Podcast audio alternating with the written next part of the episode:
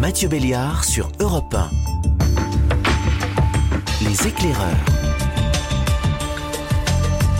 Normalement, au début de chaque épisode des éclaireurs, j'ai une petite phrase rituelle. Bonjour, c'est Mathieu Béliard. Bienvenue dans le podcast qui prend le temps d'écouter le monde changer. Ce matin, sur l'antenne d'Europe 1, je vais vous faire découvrir un, un format un peu différent. Ce podcast, c'est un long entretien avec les meilleurs spécialistes d'un sujet. Après 9h30, on va s'intéresser à l'avenir de l'Amazonie avec Céline Cousteau, la petite fille du commandant Cousteau. Elle est devenue, elle aussi, exploratrice. Mais avant ça, ma première invitée, c'est l'économiste Élise Juillery, économiste et spécialiste de la pauvreté.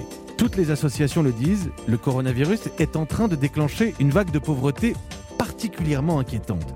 Mais d'un point de vue économique, c'est une question un peu provoque. Est-ce que c'est un problème aussi pour l'économie? Tout de suite, on creuse le sujet pour se faire un avis. Bonjour Élise Huillery. Bonjour. Alors c'est la question euh, piège évidemment. On va démarrer par le piège. C'est quoi un pauvre? C'est quoi la pauvreté? Hmm. Alors, malheureusement, il y a plusieurs définitions. Alors, ce qu'ont euh, les gens en tête en général, ça va être euh, les gens qui sont vraiment sans domicile fixe, qui sont vraiment euh, pas capables de subvenir à leurs besoins de base. Et ça, c'est très très très faible en France. hein, le, le pourcentage de pauvres. Alors, on a du mal à les dénombrer d'ailleurs parce que ils sont par définition pas forcément recensés administrativement quelque part, mais c'est les gens qu'on voit à la rue. C'est les gens qui ont même pas de quoi se nourrir, se loger.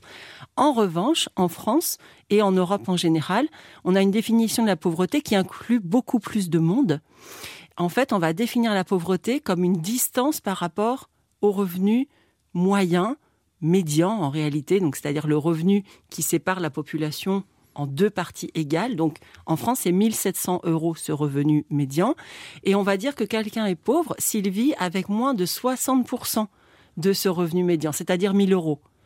Donc ça ne veut pas dire qu'il n'a pas de quoi manger, ça ne veut pas dire qu'il n'a pas de quoi se nourrir ou se vêtir, ça veut dire qu'il est trop éloigné du reste de la société pour pouvoir vivre avec un standard euh, équivalent.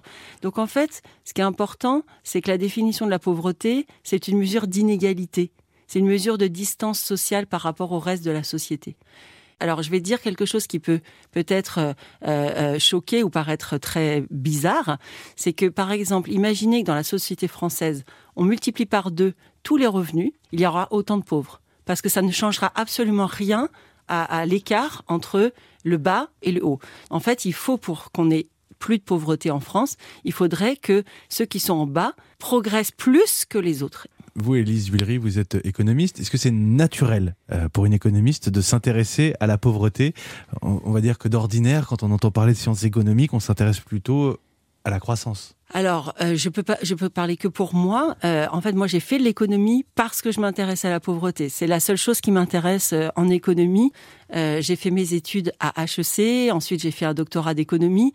Euh, bon, j'avais euh, voyagé euh, en Afrique, en Roumanie, donc j'avais côtoyé la pauvreté en tant qu'adolescente et jeune adulte. Et j'ai fait de l'économie en me disant, voilà, c'est la distribution des richesses qui me préoccupe. Alors, ça, c'est mon cas personnel. Est-ce que c'est quelque chose de naturel pour les économistes en général? Oui, parce qu'en fait, l'économie, c'est la science de quoi? C'est la science de la création de richesses et de sa distribution. Alors la création de richesse, là, on est sur les questions de croissance, euh, et comment on fait pour euh, augmenter la croissance, donc la taille du gâteau. Et puis la distribution fait entièrement partie de la définition de l'économie. Donc comment est-ce qu'on répartit ce gâteau? La pauvreté euh, est une question majeure en économie depuis toujours. On va rentrer dans le, dans le dur du sujet. On, on annonce l'arrivée de centaines de milliers de nouveaux pauvres dans les chiffres qui sont communiqués par des associations. Est-ce que, est-ce que déjà la crise que l'on connaît, celle du, liée au coronavirus, est-ce que c'est une crise économique comme une autre? Non, pas du tout. Euh, c'est une crise économique. Alors, on en a déjà eu dans l'histoire euh, des euh, crises économiques dues à des pandémies, à des épidémies sanitaires. Mais les mesures qui ont été prises au niveau des, sociétés ont jamais, donc le- les mesures de confinement, ça c'est la première fois que ça arrive dans l'histoire de l'humanité. Parce que dans des époques plus anciennes où on avait des épidémies sanitaires, il n'y avait pas un État fort, constitué, euh, qui pouvait donner ce genre de règles que tout le monde respectait. Donc c'est l'impact sur l'économie est effectivement sans précédent de ce fait. Après, pour faire le lien avec la pauvreté, comme vous dites, on voit, on pressent une énorme augmentation de la pauvreté. Et il se trouve que les mesures de, confinement n'ont pas du tout le même effet selon la position sociale que les gens occupent dans la société.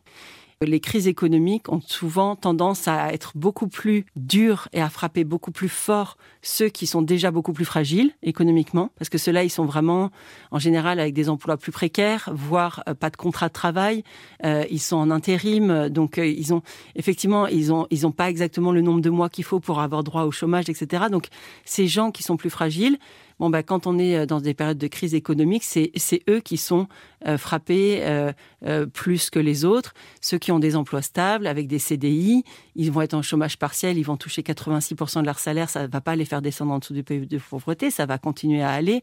Et on a même vu une, forte augmentation de l'épargne pendant le confinement. Donc la plupart des gens des classes moyennes supérieures et, encore plus riches souffrent pas de la crise économique du fait de leur stabilité dans l'emploi, du fait de la protection sociale très forte euh, en France et du fait qu'ils sont à des niveaux de revenus où même si on baisse un petit peu, ça va très bien.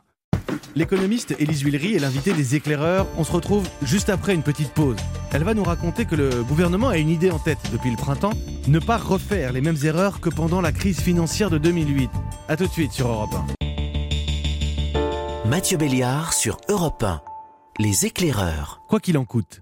C'est l'expression utilisée par Emmanuel Macron au début du premier confinement, quand il annonce des mesures massives de chômage partiel. Mais d'où vient cette politique? Est-ce que c'est une bonne idée d'un point de vue économique?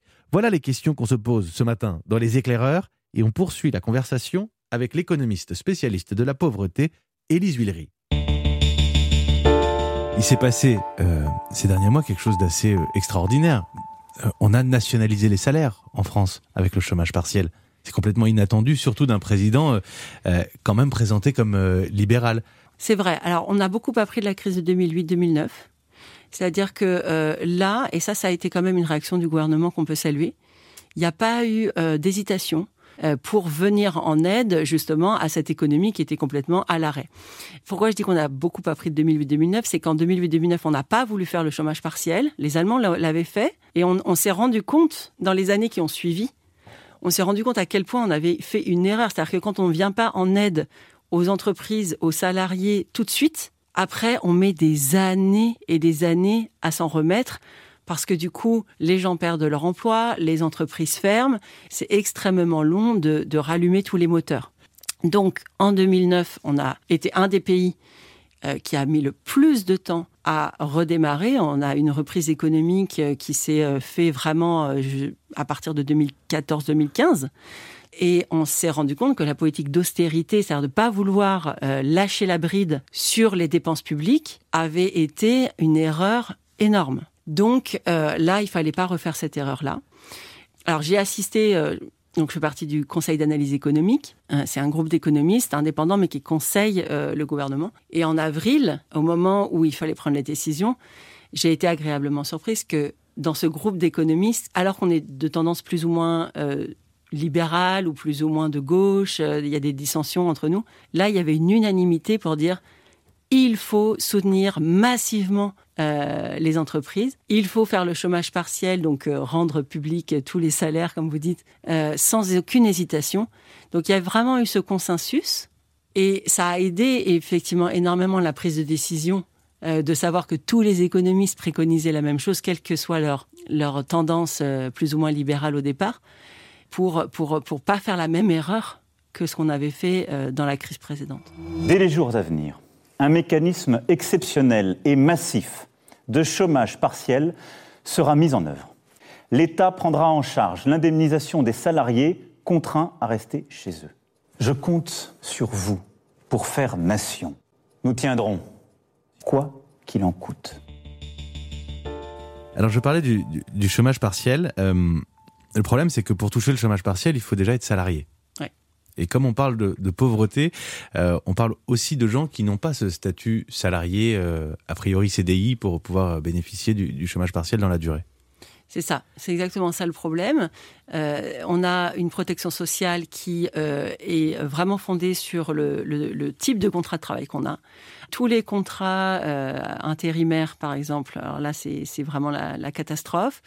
Et puis, on a quand même encore une part, notamment pour beaucoup d'étudiants qui sont euh, moins de 25 ans, en tout cas, qui sont soit étudiants, soit pas encore euh, insérés sur le marché du travail. On a encore une part de travail je dirais pas informel, mais enfin quasiment. C'est-à-dire que soit ils sont complètement informels, c'est-à-dire ils filent un peu la main avec euh, des, petits jobs dans les bars, les restaurants, etc., sans être même déclarés. Soit ils le sont, mais avec euh, à la vacation, c'est-à-dire ils sont payés une heure quand ils travaillent une heure, et puis c'est tout. Donc pour tous ces gens-là, effectivement, il n'y a pas de protection sociale. Et en fait, ce sont déjà les franges de la population qui étaient un peu justes, d'où l'augmentation forte de la pauvreté euh, que, que l'on va observer. En fait, j'ai l'impression que cette crise, elle va euh, nous permettent peut-être de faire un pas en avant dans la protection sociale. On a déjà une protection sociale qui est une des meilleures euh, du monde, il hein, ne faut pas, tout le temps se plaindre. Mais on voit bien que euh, quand on est un indépendant ou quand on est un intérimaire, il faut quand même qu'on puisse cotiser à de la protection sociale plus comme le font les salariés et pas laisser libre choix aux individus de cotiser ou pas, parce que sinon ils le font jamais, parce qu'en fait, à la fin du mois, si vous avez un petit salaire euh, d'indépendant, et on vous dit est-ce que tu veux mettre 40% de ce salaire dans la protection?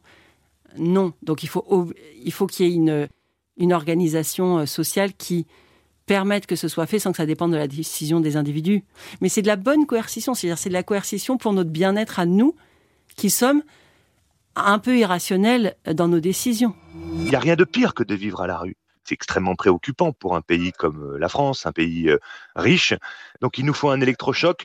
Après, il y a des réponses d'urgence et puis des réponses plus durables via des politiques sociales du logement plus offensives. On arrive très naturellement vers, l'idée de trouver des solutions euh, contre cette pauvreté et au regard de ce qu'on vient de se dire, Élise Villery, c'est clairement la mission de l'État, d'un gouvernement. C'est le rôle d'un gouvernement que d'organiser la redistribution des, richesses, effectivement. C'est le rôle d'un gouvernement. Il y a tout un discours que les entreprises pourraient devenir d'elles-mêmes responsables et solidaires euh, et écologiques par euh, le même fait. Je pense que dans certains cas, si on n'oblige pas, ça ne se fera pas. Si on n'oblige pas quelqu'un qui gagne énormément d'argent à en redistribuer une partie pour la société, à être solidaire de la société, il ne le fera pas naturellement. Enfin, d'ailleurs, c'est, euh, on a plein de, preuves scientifiques qui nous montrent que euh, c'est pas naturel euh, pour un riche d'être solidaire euh, des autres. Alors, on va pouvoir donner à des petites associations qu'on aime bien, etc. Mais c'est pas ça la, solidarité dont on, dont, on, dont on a besoin, un niveau d'ambition dont on a besoin. Donc effectivement, c'est le rôle d'un État que de prélever euh, sur certaines personnes qui gagnent beaucoup d'argent, de redistribuer sous forme de services publics ou sous forme de transferts monétaires, mais les deux euh, sont importants, euh, vers des personnes qui ont moins de ressources. Ça, c'est le rôle d'un État. On ne peut pas attendre que les gens le fassent naturellement. Mathieu Béliard, le podcast Les éclaireurs, exceptionnellement 9h-10h sur Europe 1. Lutter contre la pauvreté quand l'économie est à l'arrêt, quand il n'y a pas de richesse créée, ça peut sembler mission impossible. C'est ce qu'on vit avec le Covid. À moins que. La suite de notre conversation ce matin dans Les éclaireurs avec l'économiste Élise Villery.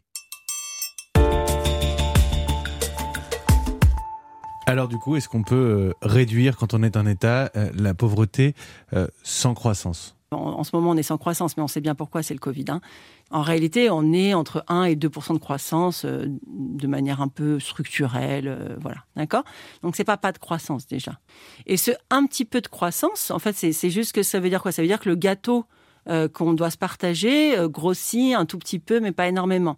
Mais ça ne veut pas dire qu'il est tout petit non plus. Enfin, je veux dire, le gâteau qu'on doit se partager, il existe, il est là, il croît de 1 à 2% par an. Évidemment que c'est absolument suffisant pour faire en sorte que dans la distribution de ce gâteau, on en redonne une part qui paraît décente à euh, tout à chacun. Euh, donc, il n'y a pas de besoin d'avoir 5 ou 10% de croissance pour commencer à se préoccuper euh, de la plus petite part du gâteau. Alors, dans l'autre sens, est-ce qu'on peut sortir de la crise sans lutter contre la pauvreté?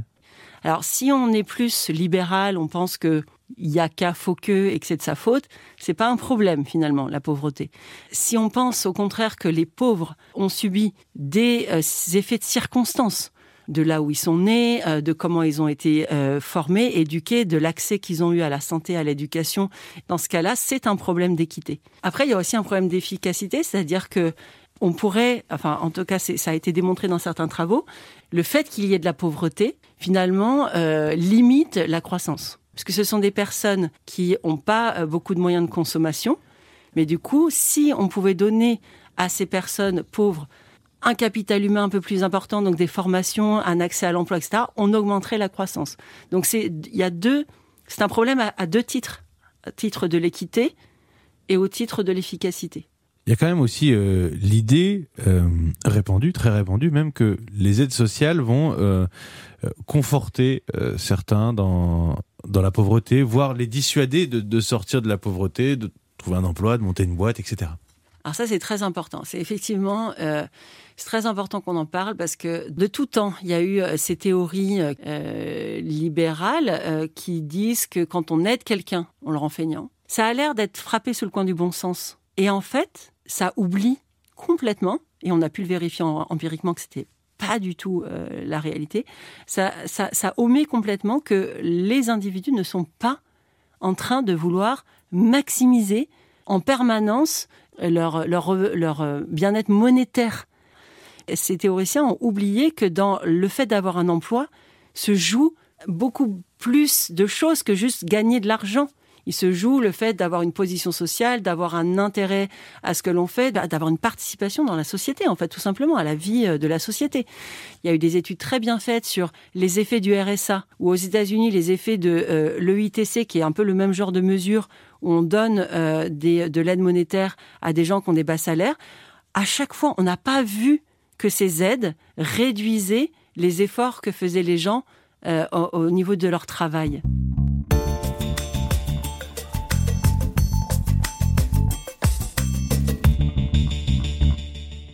Vous m'avez dit tout à l'heure, euh, Élise que hum, si on doublait le salaire de tout le monde euh, dans le pays, il y aurait autant de pauvres, puisque c'est relatif. Comment expliquer dans ce cas-là que, que, le revenu universel puisse avoir euh, un quelconque intérêt, puisqu'on donnerait un revenu défini à tous, le même Ça n'aurait pas d'effet sur la pauvreté alors? Alors, le revenu universel, je crois qu'effectivement, il y a eu énormément de, de confusion euh, sur euh, ce que ça représente.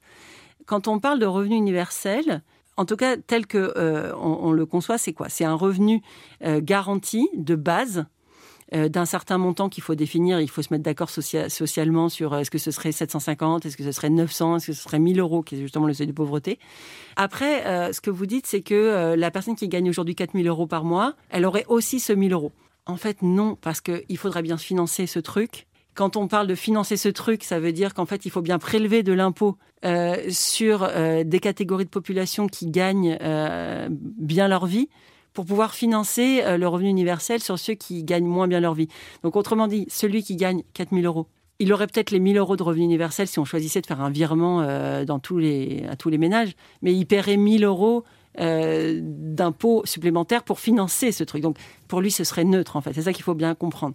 Pour les gens, au contraire, qui ont des revenus très faibles, euh, l'idée du revenu universel, c'est de dire euh, il y a un non-recours important sur le RSA socle, il y a un non-recours important sur d'autres aides comme les APL, parce que c'est trop compliqué, parce qu'il y a des démarches administratives et que rien que ces démarches administratives, pour certaines personnes, c'est un obstacle.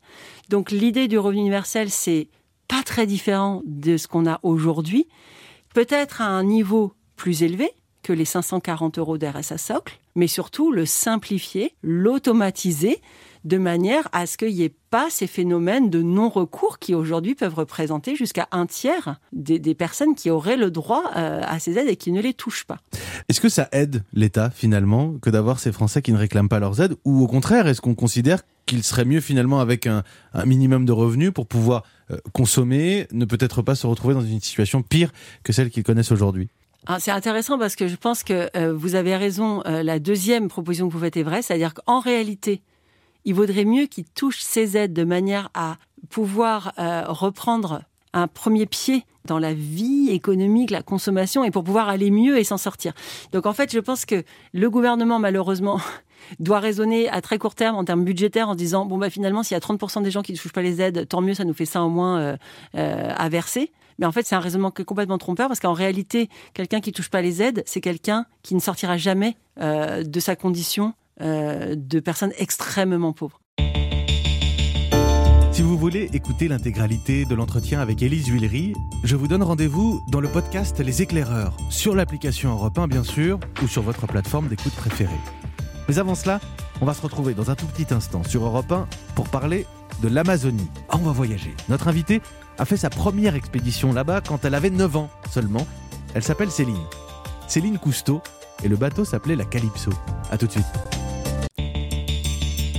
Mathieu Béliard sur Europe 1, le podcast Les Éclaireurs. On embarque ce matin sur le fleuve Amazon, à bord d'un bateau de légende, la Calypso. Parce que je reçois Céline Cousteau, petite fille d'explorateur, exploratrice à son tour, elle a publié il y a quelques mois un livre pour alerter sur le sort de la planète, sur celui de l'Amazonie en particulier. On sait que la situation est grave, mais pourquoi est-ce qu'on a l'impression que rien ne bouge? On en discute avec mon invité dans Les Éclaireurs sur Europe 1. Bonjour Céline Cousteau. Bonjour. Et merci de nous rejoindre. C'est un grand plaisir. L'enfance est un pays merveilleux, peut-on lire euh, sous votre plume. En même temps, vous n'avez pas eu tout à fait une enfance comme les autres. On peut dire ça, oui. Bah, j'avais une famille déjà de voyageurs, d'explorateurs. Mon grand-père, bien sûr, celui qui est le peut-être plus connu dans ma famille, mais il y avait les femmes aussi dans ma famille qui voyageaient. Ma grand-mère était à bord de Calypso plus que n'importe quel autre membre de l'équipage, mon grand-père inclus. Ma mère, Anne-Marie, était photographe euh, pendant une, douzaine, treize années avec mon grand-père, donc elle a énormément voyagé. Et mon père partait en amont pour préparer les expéditions, donc lui aussi en faisait partie. Donc j'ai baigné dans tout ça euh, pendant ma jeunesse, mais ça me semblait tout à fait naturel parce que je connaissais rien d'autre. Donc pour moi, c'était normal que ma famille euh, parcourait le monde. Quand je parle de, transmission de famille, on parle de votre fils, quand même, Félix. Il revient souvent dans le livre parce que pour moi, c'est euh, le futur, c'est cette prochaine génération, pas de la famille, mais de la planète, on va dire. Devant le regard de mon fils, j'ai dit j'arrêterai jamais de me battre pour protéger euh, ce qui leur appartient à cette génération. Pourtant, c'est aussi euh, l'histoire d'un échec. On crie, on alerte depuis des décennies et on n'est pas entendu. Mon grand-père a sonné l'alarme il y a maintenant beaucoup d'années. Euh, nous, on continue à le faire. La prochaine, cette génération de jeunes qui euh, descendent dans les rues et se manifestent, sont en train de crier aussi. Et c'est pas pour rien que plusieurs fois dans l'année, je perds presque ma voix. c'est quelque chose de symbolique de dire je perds ma voix, mais c'est parce que je parle beaucoup et j'ai l'impression que des fois, c'est euh, pas entendu. J'ai une très bonne copine qui m'a dit Céline, je suis contente que tu que es là en train d'essayer de sauver la planète. Je dis, ben non, je, je, un, je peux pas le faire toute seule. Euh, deux, je trouve ça assez, euh, je veux dire, lâche presque, de penser que c'est la responsabilité des autres, alors qu'on a euh, un futur en commun ici. Euh, c'est pas nous et eux, c'est nous.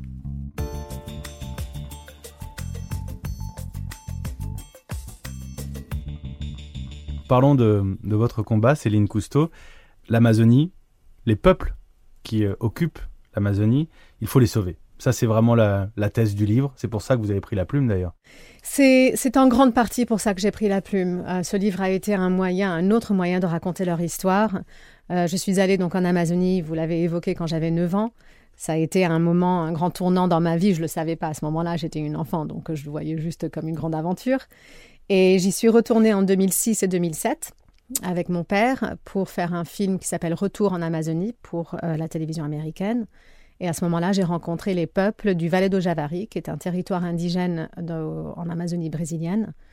Ils sont en tout 7000, dont à peu près 2000 non contactés. Ils n'ont pas de contact avec des gens de l'extérieur. Voilà, donc c'est des gens qui vivent comme toujours. Et qui ont été préservés de ce qu'on appelle civilisation? Bah, malheureusement, quand entre guillemets la civilisation arrive, euh, on emmène beaucoup de maladies. Nos maladies, euh, même euh, une grippe, peut effacer la moitié ou plus d'un peuple. Donc il ne faut pas oublier que à l'époque, au XVIe siècle par exemple, les colons qui sont arrivés de l'Europe, bah, ils sont arrivés avec les maladies européennes. Il y a beaucoup de peuples qui ont disparu à cette époque-là. On en est toujours là. Dans le Valais de Javari, on en est toujours à ce moment-là.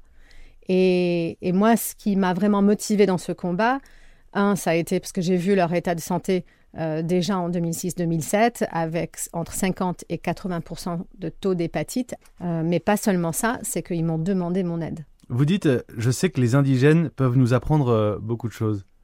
Qu'est-ce qu'ils peuvent nous apprendre? Euh, Moi, quand j'y suis, je, à chaque fois, je me ressource de cette idée que, premièrement, la vie est un cercle complet, qu'on fait partie d'un tout et qu'on est tout petit. Et il faut pas l'oublier, ça. Des fois, on se croit tellement important et en fait, on n'est rien. Mais en étant rien, on est beaucoup parce qu'on contribue à une idée communale plutôt qu'une idée individuelle. L'Amazonie brûle et c'est une question qui concerne le monde entier. Parce que c'est aujourd'hui une source de biodiversité. Ça concerne le monde et ça concerne la France. Pour moi, c'est une évidence que tout est interconnecté. Euh, donc il faut des fois que je me rappelle euh, à l'expliquer. Plus ou moins 20% de notre oxygène vient de l'Amazonie. Donc il faut compter une respiration sur cinq. Et cette cinquième inspiration, elle vient de là-bas. Donc qu'est-ce qui se passe si l'Amazonie est détruite? Cette cinquième inspiration, on ne l'a plus. On ne peut pas vivre. Et c'est une façon peut-être très basique de réduire cette idée de l'interconnexion avec tout sur cette planète. Donc les gens qui sont là-bas, c'est nous. Cette Amazonie, c'est nous. Je voudrais vous poser cette question. Il y a cette ouverture dans le livre sur le débat à proprement parler euh, juridique, de savoir s'il faut reconnaître par exemple l'écocide, si euh, un crime contre la planète est un crime contre l'humanité. Vous ouvrez cette réflexion-là. J'ouvre cette réflexion et je pense que c'est important d'avoir ce discours et vraiment d'essayer de, comprendre comment faire, parce que c'est une idée philosophique. Euh, mais oui, je, pense que le crime contre la nature, c'est crime contre l'humanité, parce que si on dépend de cette nature pour vivre, l'eau, l'air, euh, la nourriture, est-ce que c'est donc pas un lien direct à faire? Si on détruit un écosystème sur lequel on dépend, est-ce que c'est pas justement un crime contre notre capacité de vivre? Céline Cousteau, je vais, je vais vous montrer une image, je vais vous demander de la décrire et ensuite de me dire ce qu'elle vous inspire. Alors là, c'est Jair Bolsonaro, le président du Brésil. É uma falácia dizer que a Amazônia é patrimônio da humanidade et um équivoque. Euh, ça m'inspire pas du tout, malheureusement. Bolsonaro, comme beaucoup d'autres personnes, mais d'une façon euh, beaucoup plus flagrante, euh, et je vais peut-être dire un mot qui est un peu fort, mais je pense que c'est un, criminel. Il a aucun respect pour l'environnement, aucun respect pour les, les peuples euh, du Brésil, les peuples amazoniens. Et je pense que c'est quelqu'un de très dangereux. Je vais dire que Jair Bolsonaro, plutôt que me rendre euh, peureuse, il me donne de la force pour me battre encore plus. Parce que je vois ça et je me dis non, je ne laisserai pas faire. Il a une vraie volonté de détruire. Et il le dit, il est transparent. On ne peut pas le nier, donc ça ne vient pas que de moi. Euh, il ne pense pas que les peuples indigènes devraient avoir des droits et il pense qu'on devrait complètement exploiter l'Amazonie. Le sort de l'Amazonie, la déforestation, ces enjeux peuvent sembler très lointains. Mais on a tous à apprendre de ce combat. On poursuit la discussion dans un instant avec Céline Cousteau dans Les Éclaireurs sur Europe 1. Mathieu Béliard sur Europe 1.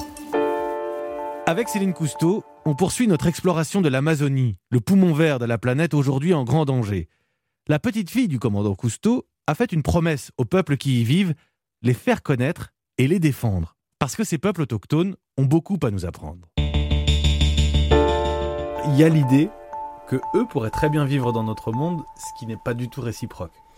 Ben, j'aimerais bien voir quelqu'un de Paris, quelqu'un au hasard, déposé au milieu de la jungle et survivre. On y va?